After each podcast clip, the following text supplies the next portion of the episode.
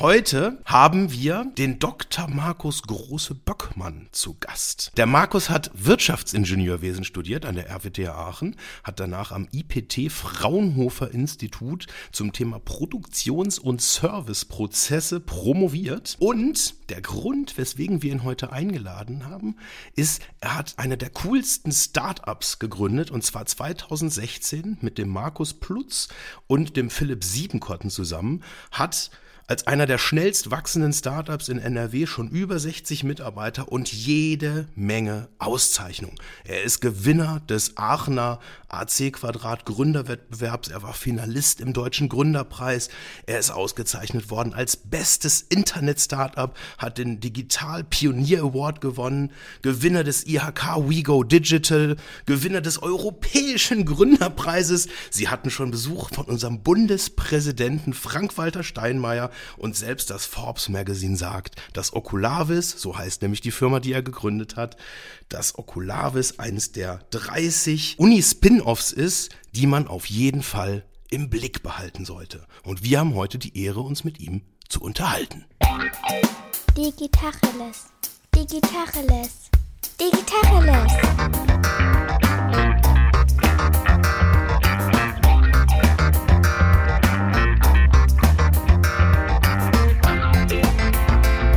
Jens Wehrmann. Und ich heiße Eckehard Schmieder. Heute wollen wir mit dem Markus über das Thema Augmented Reality sprechen. Und vielleicht erklärst du uns mal ganz kurz, was Oculavis macht und was es dabei mit Augmented Reality Mystisches auf sich hat. Ja, zu deiner Frage, was machen wir eigentlich und was machen wir mit Augmented Reality? Ähm, mit Augmented Reality machen wir eigentlich nur am Rande was. Und das ist, glaube ich, das Erste, was man irgendwie mitnehmen muss, denn Augmented Reality ist am Ende natürlich nur eine Technologie. Aber fange ich erstmal damit an, was wir machen. Ähm, wir entwickeln eine Remote Assistance Lösung. Was ist das? Und äh, mit unserer Software kann man aus der Ferne Techniker unterstützen und mit Wissen versorgen. Das funktioniert einerseits über Workflows, also so geführte Schritt-für-Schritt-Anleitungen, die ein Techniker vor Ort abrufen kann. Und zum Zweiten, wenn der Techniker damit nicht mehr weiterkommt mit diesen Workflows, die übrigens auch AR gestützt sein können, dann kann er einen Experten dazu holen. Remote Assistance, Remote Support, Remote Service nennt man das heute. Das heißt, der Techniker vor Ort hat sein Handy in der Hand, hat genau die richtige Schnittstelle zum Experten, zum Beispiel vom Maschinenhersteller, kann ihn kontaktieren und kann ihn fragen, Mensch, ich habe hier ein Problem an meiner Anlage, kannst du mir helfen? Und wir entwickeln die Software dafür, die sowohl beim Techniker vor Ort, auf dem Smartphone, auf der Datenbrille läuft, als auch beim Experten, der dann am Rechner sitzt und der sich dann über seinen Rechner einloggt und äh, die Informationen zum Beispiel erstellen ähm, und zur Verfügung stellen kann. Genau. Und wir vertreiben unsere Lösungen an Maschinen- und Anlagenbauer als Primärmarkt, aber auch die produzierende Industrie als Sekundärmarkt, wie wir sagen. Und gerade für den Maschinen- und Anlagenbauer ist das natürlich eine ganz spannende Sache, denn er verkauft dann nicht mehr nur noch seine Maschine, sondern er kann dann auf Basis unserer Software ein zusätzliches ja, digitales Geschäftsmodell entwickeln, dass er eben im einfachsten Fall erstmal nur den äh, ganz einfachen Service, diese, diese Remote-Unterstützung und die Workflows halt sich vom Kunden bezahlen lässt über ein, äh, zum Beispiel ein Subscription-Modell, über ein Abo-Modell und langfristig ist so eine Software wie unsere natürlich auch dafür interessant, wenn ich mal dahin gehen will, dass ich irgendwann meine, gar nicht mehr meine Maschine verkaufe, sondern dass ich irgendwann mal die Produktionskapazitäten meiner Maschine verkaufe. Dann ist nämlich das Aller, Allerwichtigste, dass die Maschine nicht steht und ich muss alles dafür tun, dass die Maschine immer rennt und immer produziert und bloß keine Ausfallzeiten hat. Und das ist eben das Hauptmehrwert unserer Lösung. Wir verhindern diese Ausfallzeiten von Maschinen und bringen das Wissen einfach schneller und besser an Ort und Stelle. Das heißt mit anderen Worten, ich betreibe eine Anlage, habe irgendein Problem und anstatt dass ich bei einer Hotline anrufe und dann kommt irgendein Servicetechniker irgendwann mal vorbei, kann ich quasi sofort mit jemandem sprechen und im besten Fall kann der mir dann entweder ja einfach so per Support helfen oder eben auch über zusätzliche Lösungen, zum Beispiel über eine Datenbrille, dass der sozusagen der Servicetechniker sieht, was ich sehe und ihm dann quasi einfach oder das Problem betrachte und ihm mit ihm drüber rede und er mir dann im Zweifel Anweisungen gibt, wie ich das Problem halt sozusagen mit seiner Hilfe lösen kann. Richtig? Genau, das ist richtig. Und an der Stelle kommt dann zum Beispiel auch Augmented Reality ins Spiel, dass dann der Experte dem Techniker vor Ort was einkreisen, was markieren kann ja, also er kann ihm dann vor Ort äh, sozusagen Dinge sichtbar machen, die er sonst in seinem Sichtfeld nicht sieht, nämlich mit virtuellen Pfeilen zum Beispiel oder mit einem virtuellen Einkreisen und ihm sagen, hier das Ersatzteil, das musst du auswechseln oder prüft auch mal die äh, Sache dort vorne. Und da kann mir eine Technologie wie Augmented Reality helfen. Ist das nicht auch so, dass Service-Mitarbeiter vor Ort nicht alles wissen und vielleicht für irgendwelche Detailthemen Spezialisten auch im Backoffice haben, die das dann nutzen können, um sich selbst schlau zu machen? Ja, auf jeden Fall. Ein wichtiger Aspekt für uns ist halt auch neben dieser Expertenunterstützung, dass wir wirklich auch technisches Wissen über Workflows bereitstellen. Auch und da geht es halt dann wiederum nicht um Augmented Reality, sondern äh, ich glaube halt pragmatisch zum Beispiel da einfach an gute Video-Schritt-für-Schritt-Anleitungen, ne, die man halt gut und schnell und einfach an der Maschine abrufen kann, damit sich so ein Techniker oder vielleicht auch ein Nicht-Experte vor Ort schon mal weiterhelfen kann. Und genau das ist letztlich der Aspekt. Ich will das Wissen reisen lassen und nicht unbedingt den Techniker. Eigentlich möchte ich in der Regel sogar gar nicht, dass mein eigener Techniker reist, sondern dass ich es schaffe, den Kunden mit seinem Maschinenbediener oder mit seinem Techniker vor Ort den Kunden halt zu befähigen, das Problem zu lösen, damit ich nicht erst zwei Tage unterwegs bin bis zur Maschine, sondern die Anlage halt sofort wieder fit kriege. Jedes Hilfsmittel, was mir dabei hilft, so eine Interaktion zwischen zwei Menschen zu verbessern, kommt dann natürlich gerade recht. Da hältst du den Ball von Augmented Reality relativ flach. Du sagst, das kann dazukommen, ist nicht entscheidend. Es geht mir um einfache, pragmatische Lösungen. Und der Use Case, den du schilderst, dass jemand mit einem Pfeil auf was gezeigt bekommt, boah, da könnte man doch wahrscheinlich auch händisch sagen und äh, geht doch bitte zu der großen Schraube links. Nein, die andere, noch ein Stück links, ja genau die. Brauche ich da wirklich Augmented Reality? Gibt es da nicht vielleicht noch spannendere Use Cases? Ja, also wie gesagt, ähm, grundsätzlich hilft natürlich so ein Pfeil zu markieren schon mal sehr, sehr stark, weil gerade wenn man sprachübergreifend arbeitet, ne, viele deutsche Unternehmen verkaufen ja nach China und dann jemandem halt einfach navigieren zu können. Erstmal, wir haben so einen Navigationsmode in unserer Software, dann kann man sagen, geh mal nach links, geh mal nach rechts und jetzt wende mal deinen Blick nach links, ja, aber jemandem zu sagen, left, left, left, left und dann reißt er den Kopf weg ja? und dann, dann kriegst du es nicht hin. Also es ist sau schwer. Ihr müsst mal jemanden, dessen Sprache ihr nicht sprecht, müsst mal versuchen, den so ein bisschen als menschliche Drohne zu verwenden. Das ist sehr, sehr schwer, aber mit einfachen Hilfsmitteln, die man halt zum Beispiel hier in so einer äh, Videokonferenz, wo wir gerade drin sind, natürlich nicht hat, mit ein paar einfachen, aber sehr effektiven Hilfsmitteln kann man so eine Interaktion stark verbessern. So ein Navigationsmod, so ein Shared Mouse Pointer oder halt auch der Pfeil, der irgendwo drauf zeigt. Und äh, geht es aber auch nicht immer unbedingt um Augmented Reality an der Stelle, sondern es geht halt letztlich darum, dass ich irgendwie ein einfaches Hilfsmittel habe. Und dazu zählt zum Beispiel auch, dass ich das Bild einfrieren kann, wenn der andere mal irgendwie eine total schlechte Internetbandbreite hat. Und dann dauert es einen Moment, dann können wir ein hochaufgelöstes Foto senden. Ja, und dann kann ich mir, obwohl der drüben in China eine total katastrophale, wobei in China hat er eine bessere als in Deutschland, sagen wir, wenn er in Süddeutschland eine katastrophale Bandbreite hat. Hey, aufpassen.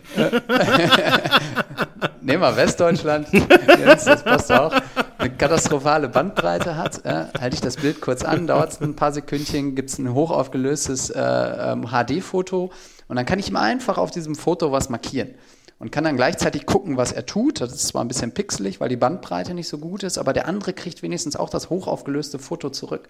Und das ist auch so ein Beispiel, hat nichts mit Augmented Reality zu tun, ist aber zum Beispiel eine Funktion, die viel, viel wichtiger in der Interaktion als Augmented Reality ist. Und das ist etwas, ähm, wenn man uns so gerne, wir werden als AR-Startup auch gerne mal bezeichnet, wo wir halt natürlich in den letzten fünf Jahren auch aus dem Use Case gelernt haben, was ist eigentlich wichtig und was ist nicht wichtig. Ich habe das tatsächlich vor fünf Jahren auch eher so mitgekriegt, dass da eine wahnsinnig hohe Begeisterung für das Thema Augmented Reality da war und glaube ich auch, so ein bisschen so aus so einer Marktentwicklungsperspektive so der Glaube oder aus heutiger retrospektiver Sicht dann eher so ein bisschen die Hoffnung, dass da dann der große Durchbruch kommt und irgendwann alle sowieso halt mit dem Zeug halt irgendwie rumlaufen. Wie war denn das so in dieser ganz frühen Anfangsperspektive? In der Anfangsperspektive war es eher sogar noch die Datenbrille als jetzt Augmented Reality. Damals gab es ja die erste Google Glass. 2013, da war ich noch am Fraunhofer 2012, Institut. Ja. 2012 haben sie es vorgestellt, ja 2015 eingestellt wieder. Sehr Ja, zu meinem Leidwesen. Äh, die haben es im Konsumermarkt eingestellt, nicht im Enterprise-Markt. Da gibt es die immer noch äh, und auch schon in der dritten Generation mittlerweile. Aber ganz am Anfang wollte Google ja die Brille an den Markt bringen und äh, es gibt dann die Geschichte, dass sie den Beta-Testern in den amerikanischen Kneipen die ausgehändigt haben, beziehungsweise die Beta-Tester sind in die Kneipen gegangen. Und man sieht dann doch, dass es keine normale Brille ist, auch wenn die schon sehr, sehr schlank ist. Und dann gibt es die Geschichten, dass den Leuten die Brillen von der Nase geschlagen wurden und sie als sogenannte Glassholes bezeichnet wurden. Und das war dann, äh, muss ich glaube ich nicht übersetzen, äh, das war dann so einer der Auslöserpunkte, wo Google gesagt hat, okay, die Menschheit ist glaube ich nicht reif für eine Kamera am Kopf oder ein Display am Kopf, insbesondere nicht für eine Kamera in der Öffentlichkeit. Man kann halt immer noch mit einem Zwinkern einfach ein Foto machen mit der Google Glass. Und das war dann selbst für die, den amerikanischen Datenschutz äh, zu viel, von Deutschland ganz zu schweigen, glaube ich. Aber das hat einen unheimlichen Hype ausgelöst, diese Datenbrille. Damals sind viele, viele hundert Millionen Euro in, in insbesondere in Hardwareunternehmen geflossen, aber in diesem Zuge halt auch Softwareunternehmen entstanden und wir in dem Sinne auch aus dem Technology Push wo wir gesagt haben, okay, Datenbrille, super, super spannend, ist neu, der Techniker hat die Hände frei, das braucht er. Und dann haben wir uns aber im nächsten Moment gefragt, okay, was ist denn jetzt ein guter Anwendungsfall? Und damals am Anfang passierte schon relativ viel in der Logistik. Ähm, und gibt es heute auch noch Anwendungen? Ja, ich gehe durch mein Hallen, durch mein Lager und dann zeigt mir die Brille halt an, hier, geh dir bitte an Regal 3 und pick dir vier Schrauben und pack die aufs Board und dann geht zum nächsten Bereich. Ja. Da gab es viel und wir haben halt gesagt, okay, da wollen wir jetzt nicht auch noch reingehen. Wir haben damals das Thema Remote Assistance, also diese Fernunterstützung direkt gesehen, weil wir gedacht haben, ist doch ein, ist doch ein No-Brainer. Ähm, ne? Ich muss nicht reisen, also spare ich mir die Reisekosten. Ich kriege das jemandem vielleicht und wenn es nur in 10% der Fälle ist, wenn ich ihm schneller helfen kann, dann rennt die Maschine zwei Tage schneller. Also unheimliche Kosteneinsparung und super Business Case. Ähm, und so sind wir halt losgestartet. Und an dem Anwendungsfall sind wir auch bis heute. Wir haben aber gelernt, dass unter anderem das Smartphone doch ein wesentlich äh, oder unter anderem ein sehr, sehr gutes Gerät ist, einfach weil es schon jeder in der Tasche hat. Ne? Und dann geht es mehr darum, den Prozess einfach gut abzuwickeln. Ja, wie kriege ich denn jetzt möglichst schnell den Experten daran? Wie kann ich es denn als Maschinenhersteller hinkriegen, dass mein Kunde erstmal nicht anruft, sondern sein Problem selber löst, weil dann habe ich das Problem nicht. Problem habe ich, wenn er anruft. Ja? Das heißt, wie kann ich so ein Frontloading im Prozess betreiben? Wie kann ich ihm einfach Informationen, Wissen bereitstellen? Dann im zweiten Schritt ihn halt möglichst schnell dann äh, zu einer Lösung zu finden und dann halt auch gute Werkzeuge zu haben, wie ich ihn unterstützen kann und durch so eine Halle lotsen kann oder ihn zur richtigen Schraube lotsen kann. Und darum geht's. Und ich glaube, ich habe jetzt seit drei Minuten wieder nichts von Augmented Reality gesagt. Ja, darum geht's nicht. Es ist halt auch einfach nur eine Technologie in dem Sinne. Und zwar eine Technologie, die mir dabei hilft, Ort und Stelle, also Position eines Objektes möglichst genau zu erkennen. Und das ist halt der Ausgangspunkt, wo ich mir fragen kann, wo, wobei hilft mir Augmented Reality? Ja? Wenn es darum geht, Ort und Position eines Objektes möglichst genau zu erkennen. Und was ist mit angereichertem Wissen, mit Zusatzinformationen, mit Textinformationen? Also ich sag mal so, wenn ein Techniker die Maschine in- und auswendig kennt, dann ist für ihn die Tabelle, das Chart, das Diagramm viel interessanter, als dass das vielleicht auch noch in AR hängt. Ja? Also er weiß, was da an der Maschine passiert. Er braucht nicht noch eine 3D-Komponentenüberlagerung. Ihm geht es um das Chart, um das Diagramm, um Grenzwerte, aber nicht um AR. Ja? AR ist nur eine Positionierung im Raum, die mir vielleicht noch dabei helfen kann, wenn ich zum Beispiel eine Anleitung habe, die mir sagt, wie, wie interagieren denn jetzt zwei Teile miteinander, wie füge ich das eine ins andere. Da kann AR halt schöne Darstellungen liefern. Aber ganz ehrlich, auch da ne, ist das auch das Thema Anleitung. Wenn ich ewig dafür brauche, um zu animieren, wie ich eine Schraube irgendwo reinschraube oder wieder rausschraube oder in Kabel verlege, im Vergleich zu der Maschinenbauer von nebenan, der setzt sich kurz die Datenbrille für in dem Fall auf oder nimmt sein Smartphone mit einem Gimbal in die Hand und filmt das Ganze sauber ab. Dabei kann ich viel mehr Informationen auch noch übertragen. Ne? Das heißt, man muss immer den Kosten-Nutzen-Frage an der Stelle stellen. Und für viele, viele Dinge glaube ich viel mehr an vernünftig gedrehte Videos, auch im industriellen Umfeld, als ans, ans Thema AR-Anleitung. Ne? Also immer so die Frage nach Kosten-Nutzen, auch vielleicht an Begeisterung. Ja, wenn ich im Sales-Bereich unterwegs bin und ich fahre auf Messen, deswegen sieht man da auch ganz viel AR, dann ist, ist es wieder was anderes. Ne? Dann brauche ich vielleicht nicht die bodenständige Anleitung, dann will ich, dass die Leute zu meinem Stand kommen, ich denen eine Datenbrille aufsetze und die alle denken, boah, super, ist das geil. Aber wenn ich vor der Anlage stehe, tut es vielleicht auch ein sehr, sehr gutes Video unter Kosten-Nutzen-Aspekten. ja gut, äh, auf der auf, funktioniert dann natürlich auf der Messe nicht ganz so gut, oder? Ja, richtig. Da zeigst du den Leuten, oder Videos kennen sie schon, da haben sie vor 40 Jahren gedacht, oh, ist das geil. Trotzdem liefern sie alle noch Papierhandbücher aus. Ne? Also. Du hast vorher das Wort Technology Push gesagt. Was mich mal interessieren würde, wie die Wirkung bei euren Kunden, oder am Anfang waren es ja alles erstmal potenzielle Kunden, denn zu diesem Thema Technologie war. Haben die gesagt, boah, Augmented Reality ist super cool, da wollen wir unbedingt was machen? Oder haben die gesagt, boah, schon wieder irgendwie so ein neuer Trend, wo wir nicht wissen, was da passiert? Und beim Internet waren wir uns schon nicht sicher, ob sich das dann durchsetzt. Und jetzt kommen die dann noch mit diesen komischen Brillen jetzt wieder. Und ja, und dann sind ja auch die ein oder anderen Hersteller irgendwie wieder, haben die Produktion zurückgefahren, konnten nicht liefern, sind teilweise pleite gegangen. Wie habt ihr das erlebt? War das eher ein Beschleuniger oder eher so ein Punkt, wo ihr anfangen musstet, irgendwie die Leute von der neuen Technologie erstmal ins Boot zu holen und zu überzeugen? Man muss ganz, ganz viel überzeugen überzeugen. Also wir haben uns in den ersten zwei Jahren die Hacken wund gestanden auf Messen, haben äh, hunderttausende Kilometer in Autos äh, verbracht und äh, eigentlich total irrsinnig. Ne? Wir machen eine Software zur Fernunterstützung. Und immer haben die Kunden angerufen, kommt doch mal vorbei und zeigt uns mal diese Brillen, wir würden die gerne mal aufsetzen. Und denkst du, oh, wieder quer durch die Republik eiern, um irgend so einem eine Brille aufzusetzen. Und am Ende kauft er dir eine halbe Lizenz und eine Brille ab. Ne? Also äh, eigentlich super ätzend im Nachhinein. Das müssen Missionare auf sich nehmen. Ja, das, das war echt hart. Ne? Also wir waren, also auch vor zwei Jahren noch. Martin, mein Mitgründer, hat eine Auswertung gemacht. Der war auf 190 Dienstreisen vor zwei Jahren. Äh, bei mir ist es auch nicht weniger gewesen. Also 2016, 2017, 2018, bis, eigentlich bis vor Corona. Corona ist ein echter Glücksfall für uns, ne? ähm, muss man wirklich sagen. Äh, auch für mich persönlich, deswegen bin ich heute Abend hier auch zu Hause und nicht auf einer der 190 Dienstreisen im Jahr. Für eine Fernunterstützungslösung übrigens. ich sage das nochmal dazu. äh, also wir mussten da echt missionieren, haben uns die Hacken auf Messen rundgestanden, haben geredet und haben dann natürlich auch irgendwann, wie gesagt, verstanden, dass es nicht um AR geht, es geht auch nicht um Datenbrillen, es geht darum, ein Problem zu lösen in einem Serviceprozess. Und das müssen wir möglichst gut machen als Anbieter einer Software. Aber tatsächlich werden wir immer wieder als Datenbrillen-Startup bezeichnet, als AR-Startup. Ist auch alles gut und dafür ist es auch gut. Es ist nämlich für den Marketing-Effekt unheimlich gut. Ne? Ist genauso wie du heute auf jeden Forschungsantrag KI schreiben musst, musst du bei uns auf jeden Fall auch AR dabei schreiben. Ne? Aber wenn du dann echt mit den Leuten aus, dem, äh, aus der Praxis redest, ne, die das Zeug dann nachher kaufen und anwenden wollen, da spricht man halt, keine Ahnung, mit so einem Servicetechniker, der ist, mach mal so ein Bild auf, der ist 1,90 Meter groß, von oben bis unten tätowiert, ja äh, der hat keinen Bock jetzt auf noch irgendeinen Kram, der muss die Maschine reparieren, ja. Er will jetzt nicht genervt werden von irgendwelchen Sachen. Smartphone kennt er mittlerweile, weil es cool, kann man auch WhatsApp mitmachen und so, ne. Das sind die Leute, an die du die Technologien halt am Ende bringst, ne. Und wenn die die nicht akzeptieren, dann bringt dir die schönste Datenbrille nichts, äh, sondern nur, wenn die Leute sagen, okay, das ist cool, das hilft mir wirklich, dann schaffst du es, glaube ich, erfolgreich zu sein. Und da ist Pragmatismus viel wichtiger als die letzte Innovation. Sagst du das jetzt uns oder sagst du das auch im Vertriebsgespräch? Das sage ich, äh, wenn der Techniker dabei sitzt mit dem 1,90 Meter und voll tätowiert, dann formuliere ich es etwas anders.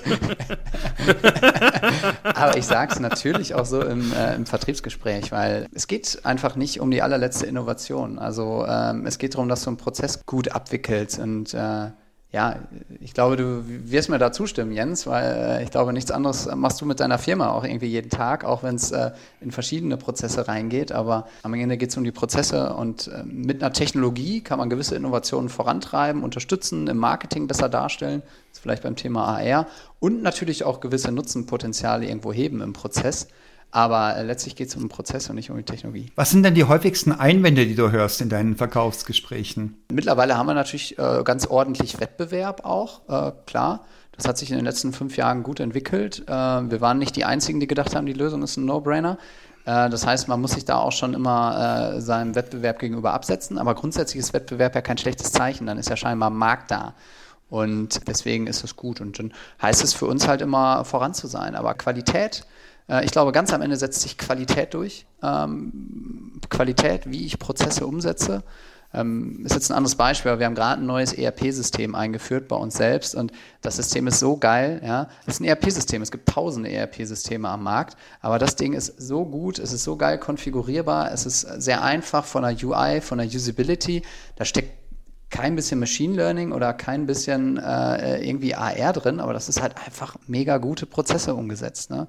Und Das sind die Tools. Äh, wir nutzen Jira, Confluence äh, für unsere Softwareentwicklung, auch ein mega gutes Tool. Einfach total intelligente Prozesse umgesetzt. Und äh, da differenzieren wir uns schon jetzt ganz merklich von unserem Wettbewerb. Und ich habe von Philipp, meinem Mitgründer, den der Jens auch gut kennt, der hat bei Jens mal gearbeitet, habe ich kennengelernt, dass wir auf keinen Fall Feature-Fucking machen dürfen. Ähm, also einfach nur irgendwelche Funktionen reinballern, weil das bringt es dir am Ende auch nicht. Das hilft dem Nutzer am Ende auch nicht, sondern du musst die Funktionen reinbringen, die er für seinen Ablauf gerade braucht. Und gewisse Sachen sind halt einfach nur überflüssige Zusatzfeatures. Ich glaube, in der Qualität der Konzeption seines Produktes wird sich langfristiger Erfolg zeigen. Und wie gesagt, nicht in einzelnen Features. Aber das ist genau die Diskussion. Ja? Kunden von uns, die machen Vergleiche von Lösungen, indem sie einfach Features nacheinander auflisten. Und da muss, die haben aber das Feature. Das ist ja Hast du die Software? Ja, ja, aber das liegt ja in der Natur ja. der Sache. Ich meine, die haben ihre Excel-Liste, genau, ja. die müssen sich auch irgendwie erklären. Und dann sagt man, ja, ich brauche aber das und das Feature, damit ihr eben den Haken in der Excel-Liste ja, genau, kriegt. Und dann geht ja wieder das Missionieren los, weil oft ist es ja so, dass wenn ein Kunde nach einem Feature fragt, er fragt, glaube ich, oft nach falschen Features. Und dann sozusagen in diese Transferleistung zu gehen. Also ich, ich falls in der Individualentwicklung für viel einfacher, sich darüber auch zu differenzieren, indem man den Leuten dann auch erklärt, warum dieses Feature nicht aufs Ziel einzahlt. Und dann redet man nämlich auf einmal nicht mehr über ein Feature, sondern über Ziele. Dann merkt man gleich, redet man da die gleiche Sprache? Will der Kunde überhaupt über Ziele reden? Oder ist das jetzt halt einfach nur irgendein Handlanger, der halt die Excel-Liste zu befüllen hat? Dann kann man die Diskussion halt auch aufhören. Aber ich tippe mal, das ist natürlich, wenn man jetzt ein Produkt oder eine Software-Lizenz verkauft, natürlich ein völlig anderes Thema, dass man dann sozusagen den Leuten erklären muss, ja, dieses Feature haben wir nicht, weil das, wir haben es halt anders gemacht und es ist viel besser, weil möglicherweise hat er ja schon irgendein Zielbild im Kopf und sagt, ja gut, aber die zwei Wettbewerber, mit denen wir es verglichen haben, ja, die haben das halt und wir und ihr redet euch da jetzt raus mhm. und äh, wollt das nicht anbieten, weil habt ihr das noch nicht, weil die anderen sind ja auch schon ein bisschen größere Firmen und ihr seid so klein oder oder wie, wie ist denn das? Seid ihr seid ihr im Vergleich zu den Wettbewerbern eher klein oder eher groß? Äh, es, es gibt zwei Seiten von Wettbewerben. Es gibt ein, zwei sehr sehr große äh, dazu zählt zum Beispiel auch die Firma Microsoft. Ähm, es gibt aber auch äh, einige kleinere, die halt so als Startups entstanden sind. Und wir machen natürlich auch eine Wettbewerbsbeobachtung und jeder hat seine Stärken und Schwächen. Und auch, auch die Großen haben klare Nachteile. Wenn ich jetzt das Beispiel Microsoft mal aufgreife, ähm, abgesehen davon, dass es nicht wirklich rechtssicher ist, wenn ich das System mit einem Kunden nutze, weil da jegliche Sicherheitshinweise und sonst was fehlen, kommt da zum Beispiel dazu, wenn ich, ähm, ich hatte ja eben davon erzählt, dass ein Maschinenbauer vielleicht sein Geschäftsmodell um unser Produkt aufbaut. Und dann will ich vielleicht auch meine eigene App haben. Also der Trumpf will seine Trumpf-App haben. Ja? Der Schäfer Werkzeugbau, Werkzeugmaschinenhersteller, der will auch seine eigene App haben. Das ist zum Beispiel für so Microsoft viel zu kleinteilig. Wir können diese Apps aber von der Stange entwickeln. Ne? Wir haben dafür die Prozesse entwickelt. Da werden die nie reingehen. Ähm, ist aber gerade, wenn ich, wie gesagt, Geschäftsmodelle aufbauen will, will ich auch meine eigene App haben. Das ist eigentlich Standard. Ne?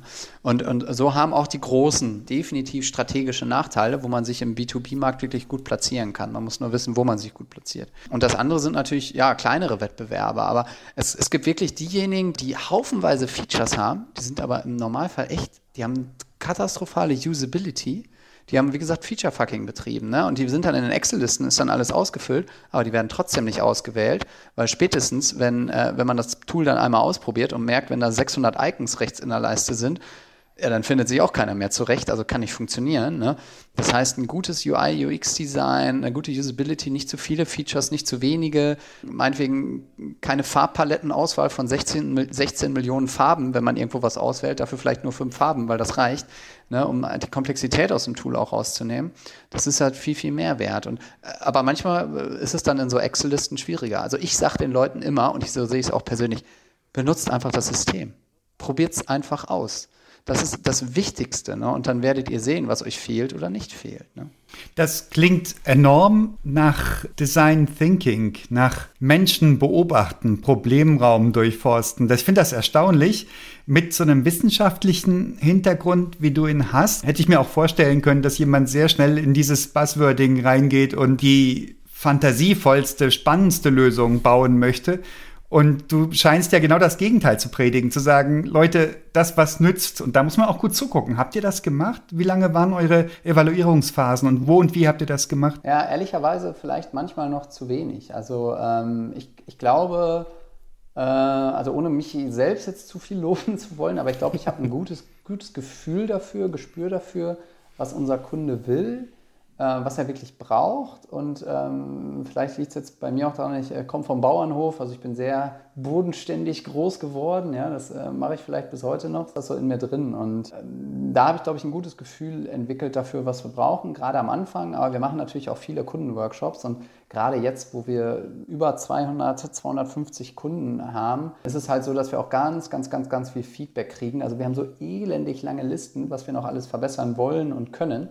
Und da ist eher die Herausforderung, richtig zu priorisieren. Das heißt, zu sagen, was ist jetzt wirklich wichtig, was machen wir als nächstes, was machen wir als erstes ähm, und da dann rauszugreifen. Aber eigentlich haben wir tatsächlich jetzt eine Phase erreicht, wo wir wissen, es ist ein Riesenmarkt da, äh, wir haben ein gutes Produkt, wir haben aber trotzdem noch ganz, ganz viel Potenzial an vielen Stellen wo wir jetzt in diesem bestehenden Lösungsraum an Use Cases, in dem wir arbeiten, erstmal ganz viel auch noch optimieren werden, um diese Prozesse wirklich super umzusetzen. Und dann ist wieder der Zeitpunkt, irgendwann vielleicht nochmal einen Innovationsschritt draufzusetzen. Also zu sagen, jetzt mache ich irgendwas nochmal ganz Neues. Ne? Aber ähm, ich glaube, der Mehrwert kommt jetzt erstmal im, tatsächlich im bestehenden Produkt, in den bestehenden Use Cases noch weiterzugehen. Und da helfen uns einfach die Kunden. Also ganz, ganz viel. Äh, wir haben Produktmanagement aufgebaut, wo wir vier Produktmanagerinnen haben, also Manager und Managerinnen, die ganz viel mit unseren Kunden auch sprechen. Auch ich bin immer noch ganz nah am Produkt dran und auch meine beiden Mitgründer auch natürlich. Ähm, ja, und das ist das Wichtige. Äh, aber wir könnten noch mehr den Kunden beobachten. Noch mehr, ja. Aber ich wusste gar nicht, dass das, ich kenne kenn das Design Thinking ehrlicherweise gar nicht. Ich habe es ja, glaube ich, in der Uni irgendwann mal gehört, aber wahrscheinlich haben wir es einfach so gemacht. Ich weiß es nicht, weil wir es für ja, sinnvoll das, erachtet haben. Es beschreibt noch ein bisschen mehr, aber tatsächlich dieses sich öffnen und dann wieder in Ideen zusammenfinden, gleich wieder öffnen und prüfen und wieder zusammenfinden mit der nächsten Iteration, das ist so der Gedanke dahinter. Ja. Und vor allem dieses genaue Hinschauen und Beobachten ist ganz wichtig. Wir sind sehr schnell mit Lösungen. Das kriegen wir auch schon von früh antrainiert, schon in der Schule. Und in vielen Fällen zeigt sich in komplexen Umgebungen, dass wir das Problem noch gar nicht verstanden haben und schon eine Lösung auf was setzen, von dem wir glauben, es sei das Problem. Und ja. sich davon systematisch zu befreien, auch über psychosoziale Grenzen hinweg und über Abteilungen hinweg und Fachbereiche hinweg, das ist großes Kino. Das macht irre Spaß, das beflügelt die Menschen auch und es führt zu signifikant besseren Lösungen. Allerdings muss man sich dafür erstmal öffnen. Je nach Umgebung kann das schwierig sein. Und ich finde das großartig, wenn du das von dir aus so mitbringst. Das scheint mir sehr plausibel. Ich stelle mich dir, dich als kleinen Buben auf dem Bauernhof vor und denke mir, ja, verdammte Hacke, der Pfahl muss jetzt in die Erde. Wie kriege ich den da rein? Da brauche ich Physik. Ja, richtig. Und ich finde das tatsächlich eine, einen sehr spannenden Skill, weil ich meine, ihr seid ja tatsächlich mit dem Thema Augmented Reality eingestiegen. Ich meine, der Firmenname, äh, da, da geht es quasi ja um das Okular, um die, um die Optik. Es geht, das war schon, das war das Zentrum, aber dann eben auch sich auf der einen Seite erstmal eine sehr, sehr spitze Nische zu suchen und wirklich sagen, wir gehen an eine Stelle, wo wir jetzt nicht irgendwie mit Endkunden oder Gaming, wo Leute irgendwie ganz freaky Kram haben wollen, sondern wirklich da, wo der Prozessvorteil ist und auch mit viel Fachkompetenz da rein. Und dann nochmal in die Reflexion reinzugehen und zu sagen, wir haben zwar das Thema, wofür wir brennen und was wir lieben, aber wir schalten bewusst an der Stelle mal, gerade was das Thema Augmented Reality oder Datenbrillen anbetrifft, einfach mal ein oder vielleicht sogar zwei Gänge zurück und konzentrieren uns dann am Ende doch mehr um das, was wirklich ganz konkret in den Problemstellungen gebraucht wird und lassen das andere so ein bisschen so als vielleicht auch so eine Zukunftsvision halt irgendwie mitschwingen, dass man quasi so auf der Messe halt irgendwie weiß, ja, wir haben da irgendwie den coolen Case, dass man, wenn man dann irgendwie beim Vorstand von einer größeren Firma halt irgendwie auf der Matte ist, dann auch ein bisschen was zum Beeindrucken hat, auch mal ein paar Fotos machen, wo man irgendwie sagen kann, okay, also wenn ihr Innovation wollt, also das haben wir, aber am Ende, das ist sozusagen, das sind halt die paar Prozent, die Spitze des Eisberges, aber so das Volumen von dem Case und von dem ganzen ja, von dem, was wir da an Benefit auch äh, leisten können, das ist eigentlich was ganz anderes. Und das finde ich tatsächlich aus der unternehmerischen Perspektive extrem beeindruckend, auch da sozusagen ja, das auch passieren zu lassen und sozusagen den Kunden und die, die Prozesse und das Problem, was man da lösen will, auch über den eigenen ja, über, über so die, die, diese, diese eigene Vision, die man am Anfang halt mal hatte, dann auch zu stellen. Finde ich ziemlich abgefahren, ehrlich gesagt. Ja, was heißt eigene Vision? Also ähm, ich glaube, unternehmerisch, der Begriff trifft es gut, weil wir haben ja, sind jetzt da nicht irgendwie, wir arbeiten nicht mit irgendwelchen Investoren zusammen im Moment, wir haben keinen VC, der dahinter steckt, sondern wir, wir wachsen ja von Tag eins an organisch, ähm, haben ein paar Förderprojekte, die wir mit akquiriert haben, Aber im Wesentlichen finanzieren wir uns natürlich über Geld, was uns Kunden bezahlen. Und das treibt einen schon automatisch in die Richtung, dass man Dinge macht, die dem Kunden einen Mehrwert liefern. Und ähm, es ist tatsächlich echt witzig. Ähm, es gibt natürlich, wir werden immer mal wieder angesprochen, gerade auch von diesen VCs, Venture Capitalists, und die sind natürlich die Buzzword-Bingo-Leute schlechthin. Ne? Also denen muss man tatsächlich erklären, dass Prozesse wichtiger sind als Technologien. Das ist manchmal nicht so einfach, weil äh, ein Buzzword-Bingo verkauft sich halt leider besser ne? für die. Ne?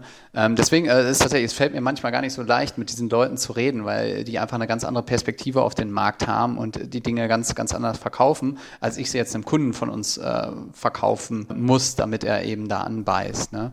Und ähm, das, das musst du halt lernen. Aber das, das Lernen an sich, welchen Weg wir gehen. Ähm, also wir haben schon immer Spaß an dieser Datenbrillentechnologie gehabt, auch am Thema AR. Und wir haben ja einige AR-Aspekte bei uns auch drin. Sie spielen nur halt, das ist halt das Entscheidende, sie spielen überhaupt nicht die Hauptrolle, ne, sondern es ist halt ein Randaspekt, den wir halt drin haben. Uns ging es halt immer darum, wir wollen äh, auch im nächsten Monat unseren Mitarbeitern noch den Lohn bezahlen können. Und wenn wir jetzt vollkommen abgespacedes AR-Zeug gemacht hätten, da äh, wäre zumindest mir die Vision schwer gefallen zu sagen, wer soll mir denn da irgendwann mal Geld Geld für geben. Und deswegen hat sich das relativ schnell in Richtung von Prozessen entwickelt. Und deine Mitarbeitenden, also die Leute, die daran arbeiten, ist das nicht für die auch schicker, für ein AR-Unternehmen zu arbeiten, als für sowas Solides, wie du jetzt gerade beschrieben hast? Ja, das ist immer so was Solides. Das klingt ja, ja fürchterlich. Es ist ja, immer, es, es, ist ja immer die Frage, wie du es verkaufst. Ne? Und wenn du auf unsere Homepage guckst, dann findest du natürlich die AR-Sachen. Es steht bestimmt auch Machine Learning bei uns auf der Homepage. Ähm, und äh, wir haben auch. Bingo! Ein, Bingo, da sind sie, ja. Wir haben auch ein Augmented Reality Computer Vision Team, die sich auch mit zum Beispiel der Gesichtsverpixelung aus Datenschutzgründen zum Beispiel beschäftigen und auch mit den AR-Tracking-Technologien beschäftigen. Es ist aber halt nur eines von fünf Teams und die anderen Teams sind die iOS-Entwickler, die Android-Entwickler, die Backend-Entwickler, das Produktmanagement, die Web-Entwickler und, und die AR, Computer Vision-Entwickler, wie gesagt, sind, sind, sind nur ein Teil des Ganzen und man kann sich bei uns in allen Bereichen bewerben. Ne? Und das Spannende kommt, glaube ich, aus, dem, aus der gesamten Konstellation, ne? dass ich diese Technologie eben mit betrachte und ja, so halt einen Mehrwert haben. Ne?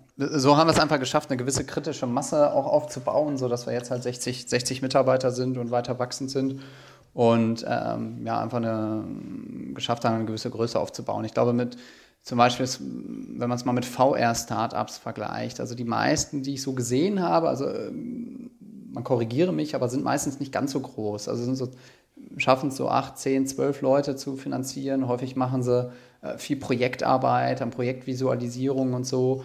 Und da bin ich schon ganz froh, dass wir eigentlich echt ein Produkt haben, was in so einen Prozess reingeht, weil das doch, zumindest aus meiner Sicht, für uns große Potenziale bietet.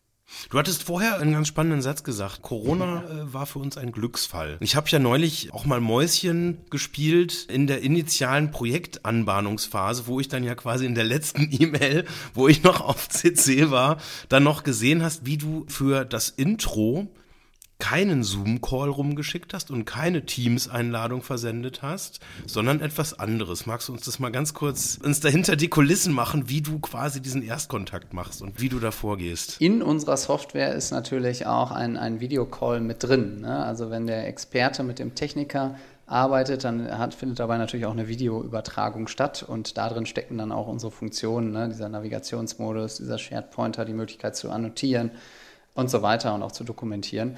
Und äh, unser Erstkontakt mit Kunden ist natürlich immer über unsere eigene Software. Ne? Äh, der Kunde soll sich schon im ersten Kontakt sehr direkt so fühlen und soll natürlich auch sofort mitkriegen, ah, so funktioniert das, ja, ich kriege jetzt eine Einladung, da klicke ich einfach drauf. Das ist noch so ähnlich wie so ein Teams-Call, aber danach befinde ich mich plötzlich in einer Remote Assistance-Umgebung, wo ich halt angeleitet werden kann, wo ich die entsprechenden Funktionen habe, wo ich dokumentieren kann. Dementsprechend machen wir das halt auch schon vor Corona ähm, haben wir das über, über unsere eigene Software gemacht, weil wir irgendwann halt gelernt haben, dieses für eine Datenbrille quer durch die Republik reisen, das bringt halt nichts, bringt halt 16 Stunden Autofahrt und den Verkauf von einer Brille für 1000 Euro und einer halben Lizenz, wie gesagt. Und so sitze ich dann halt nur eine halbe, dreiviertel Stunde zu Hause, ähm, haben einen ganz klaren Prozess, wir, ne, Erstkontakt wird gemacht, ähm, man spricht sich ab, was will der Kunde, wie weit ist er überhaupt und dann geht es eine, eine Dreiviertelstunde, maximal eine Stunde, eine Live-Demo in unserer Plattform. Und wenn der Kunde dann auch interessiert ist, äh, was er, wenn er tatsächlich Interesse hat, normalerweise ist, dann geht der weitere Sales-Prozess weiter. Aber dafür müssen wir ihn nicht mehr besuchen ja, und ist halt viel, viel effizienter am Ende. Und das ist einfach jetzt etablierter so, ne? Es ist keine, Genau. keine Riesenkiste mehr. Ja. Hui, die wollen was von mir mit einer neuen App, sondern du kriegst halt einen Link zugeschickt und klickst drauf und machst dir vielleicht erst in zweiter Linie Gedanken, Genau. wo habe ich denn jetzt drauf geklickt? Ja, genau. Und vor Corona war es halt einfach so, dass die Leute von dir erwartet haben, gerade ja auch im B2B-Bereich, ja, wir haben eine, äh, wir wollen eine geschäftliche Partnerschaft eingehen, also will ich auch, das will ich dich persönlich sehen. Das äh, schwang bei jeder Termineinladung immer, immer mit. Ja, natürlich. Oder? Das ist doch ein, das ist ein völlig no normaler Wunsch, wenn man jetzt irgendwie was macht, dass man dann die Leute sehen will. Und das ist tatsächlich, glaube ich, insgesamt ein Effekt, der hat sich durch Corona einfach normalisiert. Genau. Dass man da einfach sagen kann, wir sind alle verantwortungsvoll. Das muss alles nicht sein. Und da haben wir jetzt ja noch nicht mal irgendwie das Effizienz- oder irgendein Klimathema gebraucht, sondern sagen wir einfach, ja gut, wir haben jetzt halt Corona, also machen wir das jetzt so. Und ja, für jeden Aber, Fall. aber vorher war es halt nicht so. Ne? Vor Corona war die Erwartungshaltung, äh, bitte komm vorbei. Und wenn du nicht vorbeikommst, dann ist es so etwas wie eine Einladung ausschlagen und nach dem Motto, ach guck mal, hier, das junge Start-up da, die wollen einen noch nicht mal mehr besuchen, die wollen das jetzt alles digital machen. Ne? Also ich meine, unsere Kunden ist halt häufig eine klassische traditionelle Industrie. Ne? Und das hat viele positive Seiten, hatte dann aber auch vor Corona auch die Seiten, dass wirklich sowas äh, erwartet wird, dass man vorbeikommt. Und da bin ich halt einfach froh drum, dass das jetzt halt für jedes Unternehmen wirklich gang und gäbe ist.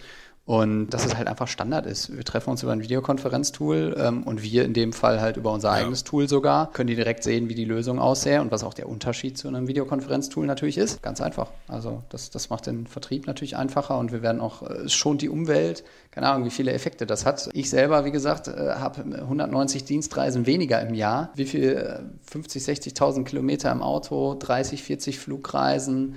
Ähm, und trotzdem ähm, haben wir unseren Umsatz verdoppelt äh, im letzten Jahr im Vergleich zum Vorjahr. Äh, oder gerade deswegen natürlich, aber ähm, gleichzeitig die Ja. Umwelt massiv äh, entlastet. Also das hat am Ende nur Vorteile. Das Einzige ist, wir müssen Bier virtuell trinken. Das sind natürlich die einzigen Dinge, die sich nicht ersetzen lassen. Ne? So dieses Schnacken abends mal, wo man sich auf einer Party trifft. Aber ich meine, die Sachen kann man ja, kann man ja dann auswählen. Und die soll es natürlich nach Corona wieder geben und muss es auch geben. Und die sind ganz, ganz wichtig. Aber das dann eben viel ausgesuchter. Ne? Ja, ich könnte mir vorstellen, dass so in dieser Anfangszeit wahrscheinlich auch diese Neugier, mal dann auch so eine, so eine Brille mal aufzuziehen, dann wahrscheinlich auch so ein wichtiger Impuls war, dass man sagt, ja komm, dann bring das doch mal mit. Und dann gibt es wahrscheinlich viele Kunden, die, die das noch nie vorher gesehen haben oder für die das komplettes Neuland Ja, erstmal ist. gerade die Brillen, die kannten 2016, 2017 nur die, die aller, allerwenigsten. Wir haben damals also Smart Glasses Experience Days gemacht. Da sind wir einfach durch Deutschland getourt und äh, haben dann an einem Tag einen Workshop gemacht, wo wir dann alle Brillen, die es im Markt gaben, haben wir gekauft, haben dann immer mitgebracht. Und eigentlich war das ein Termin, um, um, um potenzielle Kunden natürlich äh, Daten einzusammeln, aber die Leute haben sich gefreut, die konnten eine Brille aufsetzen. Das hat sich natürlich bis heute geändert, weil ähm, ja, es sind viele Hersteller am Markt sind pleite gegangen, ein paar sind jetzt noch übrig, wo sich halt zeigt, dass sie halt auch wohl langfristig am Markt bestehen bleiben, äh, weil sie eben gute Entscheidungen, gute Produkte entwickeln. Trotzdem ist, ist gerade dieser Brillenmarkt auch, auch immer noch ganz am Anfang. Also vor fünf Jahren gab es irgendwann Ja. mal eine Studie, da hieß es, in fünf Jahren trägt jeder Zweite eine Datenbrille in die Produktion. Äh, ich glaube, von diesem Szenario sind wir immer noch mindestens zehn Jahre entfernt. Ähm, mindestens. Ähm, ja, wird kommen, bin ich auch fest von überzeugt. Auch das Thema AR wird uns, wird sich immer weiter in unsere, äh, in unsere tägliche Arbeit reindrängen. Äh, irgendwann wird es die IKEA-Anleitung dann vielleicht doch nicht mehr auf Papier geben, sondern äh, in AR oder als Videos erstmal würde ich mal tippen, als gute. Die Dinge werden Schritt für Schritt reinkommen. Aber es dauert eben viel, viel länger, als irgendwelche Visionäre das vielleicht vor 15 oder auch heute noch vorhersagen, meiner Meinung nach. Du hast gerade IKEA äh, erwähnt. Äh, Gibt es denn jetzt schon AR-Anwendungen, die du geil findest, wo du sagst, äh, das ist krass und das ist nicht nur ein Randaspekt? Ähm, ja, klar. Also gerade im Sales gibt's, äh, im Sales-Bereich gibt es unheimlich coole, weil du kannst ja, die, du, nimmst ja die, Ani die Animierungssoftware aus dem Gaming-Bereich und da kannst du unheimlich viele geile Sachen machen. Aber du hast gerade eigentlich ein, ein, ein Ding bei mir ausgelöst. Eine App, die ich wirklich richtig gut fand. Die ist äh, eine AR-App entwickelt worden für äh, die Feuerwehr. Auf jeden Fall ähm, kann letztlich der Polizist muss ja immer wissen, wenn er irgendwo in ein Auto geborgen wird, an welcher Stelle kann ich denn äh, mit meiner Zange halt reingehen und kann das Auto halt aufschneiden. Ne? Es gibt immer überall so ein paar Schwachstellen am Auto. Das Problem ist, sie sind allerdings an jedem Auto anders. Und die haben eine ganz einfache AR entwickelt, wo ich dann halt ähm, ne, meine Kamera, Handykamera einfach drüber halte. Er erkennt das Modell vom Auto und dann zeigt er einem die Punkte an, wo man halt mit seiner Kneifzange, ne, mit, dem, mit dem Öffner dann halt dran muss, um das Auto zu öffnen und die Person innen drin zu retten. Und das ist ja wirklich mal ein echter Mehrwert, weil so viele Autos etc., wie es wie es gibt, das kann ja gar nicht, kann nicht jeder Feuerwehrmann halt kennen. Und da ist tatsächlich dieses Positionsthema halt auch absolut entscheidend. Ne? Naja, man könnte diese Stellen auch auf dem Autolack außen markieren, aber das ist dann wahrscheinlich nicht gerade verkaufsfördernd. Auto, ja, das ist richtig, ja. Es gibt nicht irgendwo eine Stelle, wo das vermerkt ist, irgendwie eine Standardstelle, wo das steht, wo ich Wahrscheinlich schon, ja. Mir hat das irgendwann mal so auf so einer, da waren wir mal mit den Kindern auf so einer Präsentation, wo die dann quasi auch so einen Unfall simuliert haben und dann haben die tatsächlich auch mit so einer Rettungsschere das Auto dann zerschnitten und äh, irgendwie zwei Verletzte ja. da rausgeborgen. Und da haben die das irgendwie gesagt, es gibt irgendwie eine Stelle, ich habe das leider mir nicht gemerkt, wo die ist, wo man dann nachgucken kann.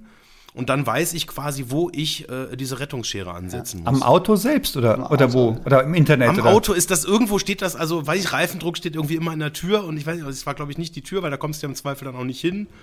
Oder war das irgendwie. Im Handschuhfach. Ja, genau. Nee, die Seriennummer ist immer unten aufgedruckt, ja, ja, ja. dass sie nicht so stört im Lack. Unterm Reserverad haben wir einen Zettel versteckt, da finden Sie die. da steht es dann genau. drauf. immer unter dem Reserverad, genau. Also wenn ich an die Augmented, also an die ersten Augmented Reality Brillen denke, dann habe ich so dieses Thema Konfiguration. Man weiß erstmal nicht, wie setze ich das Ding eigentlich richtig auf. Ähm, dann ist die Batterie, wenn ich Pech habe, irgendwie nicht richtig aufgeladen. Da muss ich anfangen, weil ich keine Connection zu irgendeinem richtig normalen Bildschirm habe, dann quasi über den Bildschirm der Brille selber quasi erstmal eine WLAN-Verbindung herzustellen, teilweise mit irgendwelchen hanebüchenden äh, Usability-Themen. Ja. Wo stehen wir denn da Stand heute und wo geht da die Reise hin? Ja, haben die alle. Also dieses Usability-Thema haben alle Brillen immer noch. Auch die, die sich äh, einigermaßen gut, gut durchsetzen. Also erstmal, es gibt keine einzige Brille, die so für den Ad-Hoc-Einsatz geeignet ist. Das heißt, wenn du Brillen wirklich irgendwie nur einmal im Jahr brauchst oder so, ne, das haben wir halt auch gelernt. Kunden von uns, die haben halt gesagt, naja, wir legen jetzt hier die Brillen mal auf den Shopfloor und dann packen wir eine dahin und eine dahin und dann können die von da dann halt ihren Vorarbeiter zu Hause, wenn der halt äh, von der Schicht zu Hause ist, können die ihn halt anrufen, um halt Hilfe zu machen. Hat nicht funktioniert.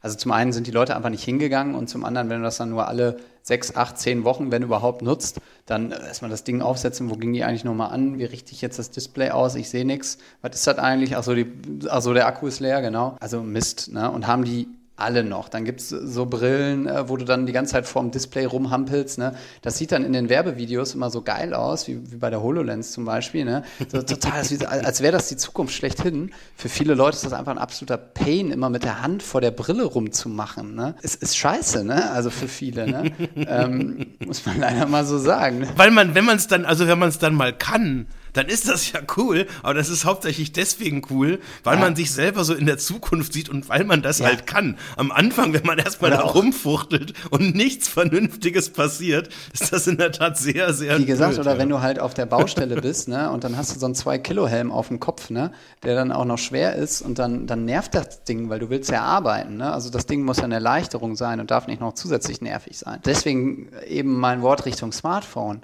das Smartphone vor, vor 10, 11 Jahren sei ja oder vor 15 Jahren sah ja noch komplett anders aus als heute, aber wir sind ja alle damit gewachsen. Wir sind mit der Tiefe der Apps gewachsen. Ne? Die, die waren ja vor 10, 11 Jahren alle noch viel, viel flacher ja. ne? und heute kriege ich ja auch eine Tiefe da rein. Trotzdem kannst du den Leuten das geben und die verstehen das sofort, wenn du eine, eine gute App zumindest hast, kannst du da viel Content reinkriegen, weil, weil die Leute es einfach können. Und bei den Brillen sind wir halt noch wie beim ersten iPhone, ganz vorne. Und dann ist das Problem, dass es keine Standards gibt, sondern alle, sag ich mal, zehn relevanten relevanten Brillen, die irgendwie so halbwegs am Markt sind, funktionieren anders. Das heißt, nur wenn du die eine kannst, heißt es nicht, dass du die andere kannst.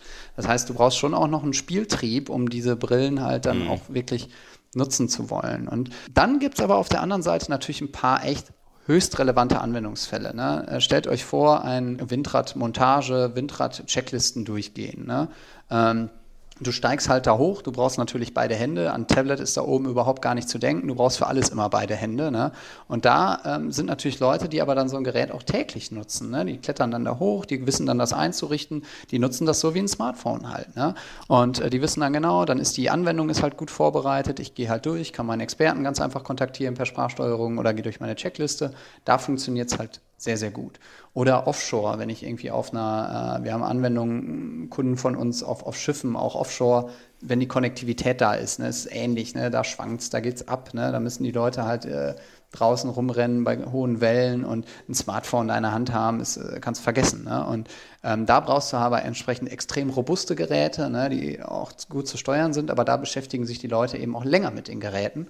Und wenn sie das tun, dann kann in gewissen Use Cases so eine Datenbrille natürlich einen enormen Mehrwert erzeugen.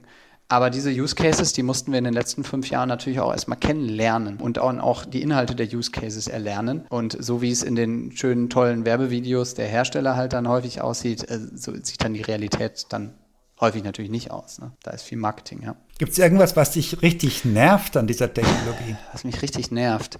Äh, äh WLAN einrichten war schon ein gutes Beispiel von Jens eben, weil du hast ja immer so wunderbar schön lange, eklige Passwörter und wenn du dann keine Tastatur zum Eingeben hast, ne, du kannst natürlich die Brillen irgendwie dann, ist aber auch schon wieder nervig, mit irgendeinem Programm immer kannst du die immer auch mit dem Rechner verbinden oder machst übers Handy, aber ist immer nervig eigentlich. Ne?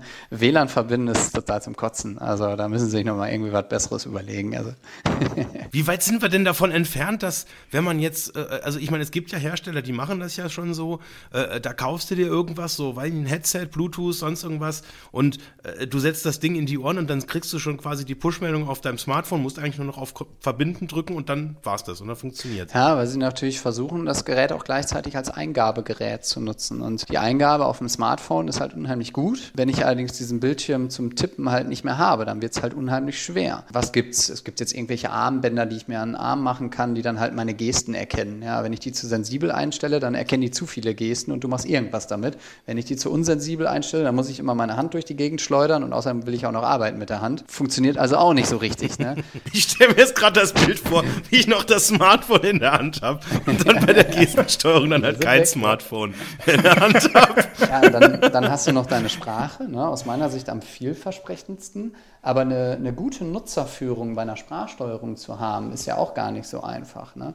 Das heißt, äh, wie kriege ich es hin, dass jemand das auch sehr, sehr gut, sehr ja. einfach bedienen kann, die Sprachbefehle sieht. Und, und dann ist Sprache natürlich auch immer so eine Sache. Ich bin irgendwo draußen unterwegs und es hören mir fünf Leute zu. Und in der Bahn Heute fahren eh nicht mehr, heute kann man in der Bahn vielleicht auch die Sprachsteuerung benutzen, weil eh keiner gerade Bahn fährt. Aber naja, es ist halt dann doch, also viele Leute mögen das ja nicht in der Öffentlichkeit, irgendwie per Sprache was zu steuern, von diesen Datenschutzthemen mal, mal abzusehen. Ne? So, was hast du noch an Steuerungsmöglichkeiten? Hast du noch deine Augen? Ne? Die Google Glass guckt auch nach innen, ja. Wie gesagt, du konntest mit Zwinkern ein Foto machen, aber ich weiß nicht, wie viele Befehle ihr mit euren Augen geben könnt. Ne? Ist auch noch begrenzt. Ne? 42. Ich habe es mal probiert vom Badezimmerspiegel. Ja, ja, also zum ja. WLAN-Passwort eintippen reicht das locker.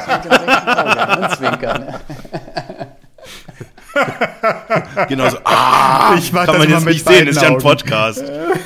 Nein, und wir haben, glaube ich, noch so einen ganz komischen, ganz subtilen psychologischen Effekt. Du hattest das vorher mit der Google-Brille, mit den Glassholes gesagt. Da, da haben wir, glaube ich, immer noch so ein bisschen den Effekt, dass Menschen die Technologie latent überschätzen. Also bei der, bei der Google Glass war halt so das Thema, die dachten, ja, das wird jetzt alles auf, oder viele Leute dachten, das wird jetzt alles aufgezeichnet. Und wenn man sich da mal die Technologie angeguckt hat, was so eine Batterie, die da verbaut ist, was die leisten kann, wie viel Stream da wirklich überhaupt möglich ist oder Datenspeicherung dann lokal oder sonst was, dann war das technisch weit, weit, weit von dem entfernt, wo viele Leute jetzt gedacht haben, ja Moment, wenn du da durchguckst, dann steht ja. da jetzt schon der Name der Leute, die du anguckst, dann halt irgendwie mit so einem kleinen Pfeil halt irgendwie oben drüber, weil er das ja alles weiß. Und man denkt dann irgendwie, ja, das ist Google, das ist irgendwie halt magisch und neu und das kann das alles schon. Und das ist dann, glaube ich, äh, auch nochmal so ein aus der Psychologie heraus so ein negativer Effekt, wenn man sich dann so ein Ding das erste Mal aufzieht und man mhm. scheitert halt an so was ganz, ganz Banalem wie dem ersten Setup, um da überhaupt, überhaupt das erste sinnvolle Ding mitzumachen. Und man hat halt irgendwie noch so im Kopf, ja gut, das kann mir jetzt Gott weiß was halt irgendwie, wenn ich halt irgendwie an der Bäckerei vorbeigehe, dann steht da das Rezept von einem Kuchen, auf den ich gucke. Äh, da sind wir dann doch noch relativ, ein gutes Beispiel, oder? Ich kriege langsam Hunger.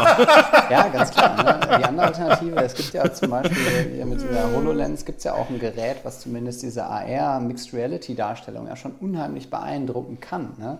Aber wie gesagt, wenn ich dafür ein, Kilo Helm aufsetzen muss, also sie wiegt nicht ganz ein Kilo, aber sie wiegt schon ganz ordentlich was und sie ist vor allem groß und sperrig. Ne? Und sie stört mich einfach beim normalen Arbeiten, weil dadurch, dass ich das Display hier vorhabe, hat man bei der nämlich auch immer so ein, so ein Schimmern im Auge. Ne? Wenn man sich nur bewegt, hast du immer ein Schimmern im Auge. Da wirst du bekloppt, wenn du mit dem Ding mal wirklich arbeiten willst. Ne? Und das sind halt, und da scheitern diese Technologien heute halt an ganz einfachen Dingen. Ne? Und deswegen begrenzen sich die Use Cases halt auch noch auf ein paar Sachen. Ne? Auf gewisse Messe-Use Cases, auf gewisse Verkaufs-Use Cases, ähm, auch auf gewisse Anwendungen natürlich, ähm, die, die, die sehr sinnstiftend sind, sei es eben ein sehr robustes Gerät an einer Windkraftanlage. Ne? Ähm, da kann man es dann wieder sehr, sehr gut nutzen, gewisse Dinge. Natürlich mhm. nicht den großen Helm, sondern eher das kleine Assistenzgerät. Und, und, und deswegen ist die Technologie einfach noch längst nicht, nicht so weit, wie man es vielleicht wünschen würde oder wie es Marketingvideos versprechen. Aber nichtsdestotrotz, auch ich ich bin 100% davon überzeugt, dass eine Digitalisierung unserer standardisierten Brille, wie wir sie aufhaben, kommen wird. Sie wird nur eben vielleicht ein bisschen anders kommen, als wir es erwarten, weil ich glaube, das funktioniert alles erst, wenn die Brillen so aussehen wie normale Brillen.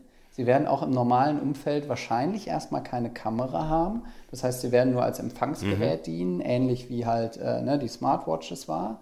Und äh, wir können gespannt drauf sein, was uns zum Beispiel Apple nächstes oder übernächstes Jahr bringt, äh, ja ganz klarer Konsumergerätehersteller, die werden nichts für die Industrie bringen. Ne? Das könnte wieder etwas sein, wo man einfach sagt, mit dem iPhone verbunden, ich setze das Ding halt auf, abends lege ich es auf den Tisch, wird induktiv geladen, habe meine normalen Brillenstärken drin und dann kriege ich halt, wenn ich möchte, kann ich mir halt Dinge hier einblenden lassen. Ne? Und das könnte ich mir halt vorstellen, dass das halt funktioniert. Und vielleicht kann ich dann auch, müssen ja. sich auch Technologien ohne Kamera entwickeln, ne?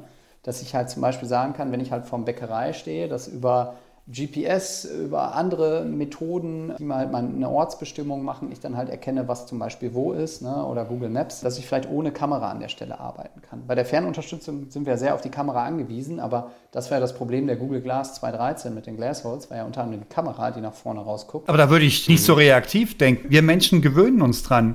Sobald der Nutzen den angenommenen Nachteil ja. übersteigt, ist das Ding im Rennen und dann haben wir überall Kameras an uns. Ich meine, es ist ja nun wirklich absehbar. Wir wir haben ja jetzt schon Kameras nach vorne und nach hinten, Dreifachkamera nach vorne sowieso.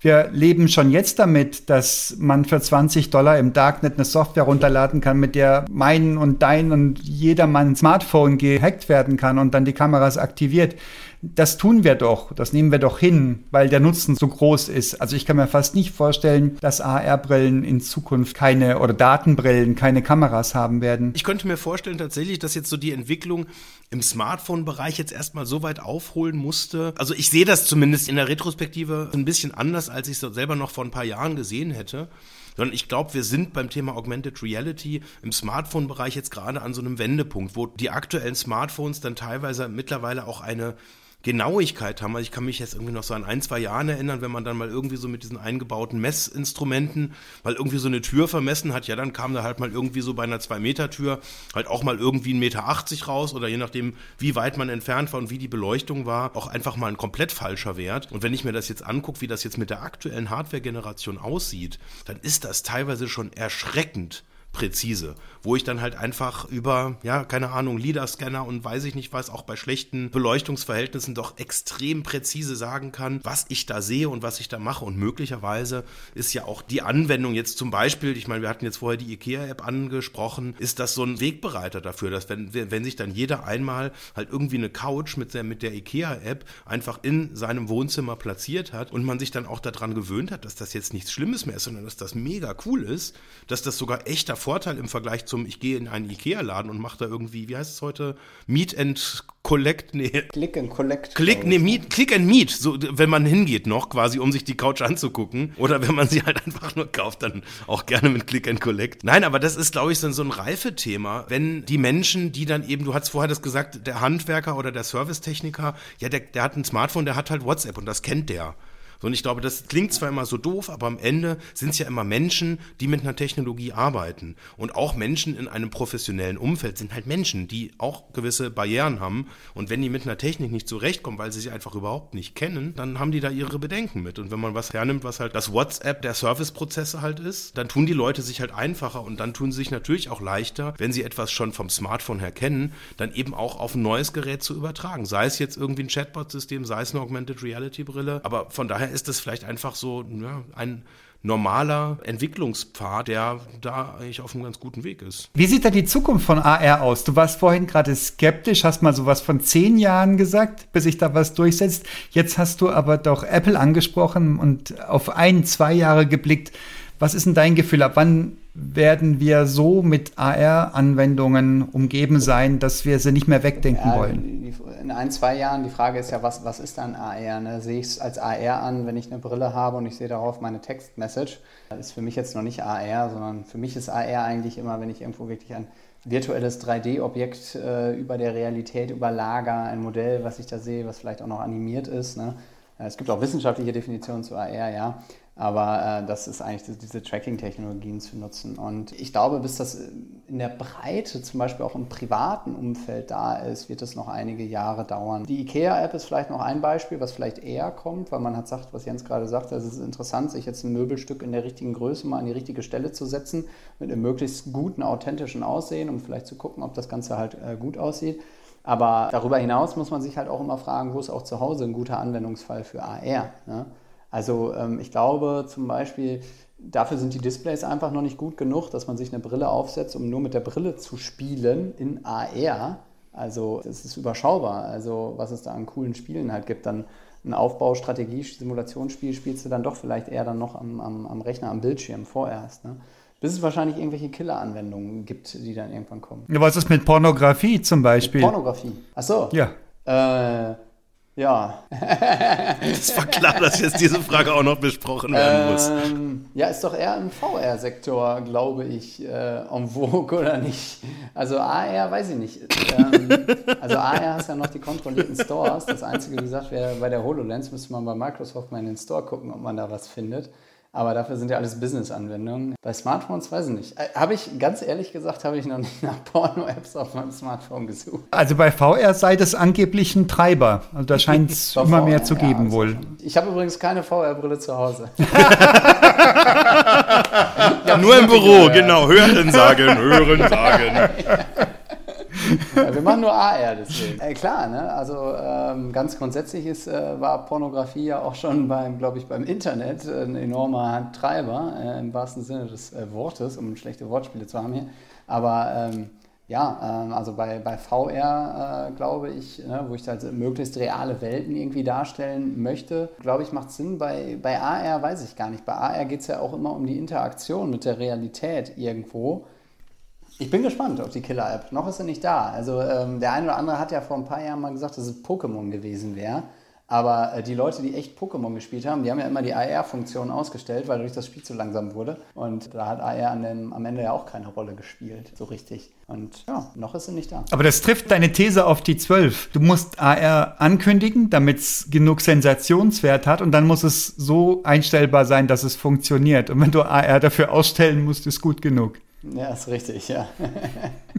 ja, äh, ähnlich hat unser Unternehmen auch funktioniert vom Marketing her. Ne? Also schön mit AR und Datenbrillen äh, Werbung machen. Klar, ne, haben wir auch dran geglaubt, dann gibt es auch gewisse Mehrwerte, aber im Laufe der Zeit zeigt sich halt, wo der tatsächliche Mehrwert steckt. Ne? Sehr beeindruckend. Ja, sehr beeindruckend. Du, Markus, es hat unglaublich viel Spaß gemacht mit dir. Vielen Dank. Ja, Erleuchtend. Vielen, vielen Danke Dank dir. Äh, für ja, die schöne Diskussion mit euch.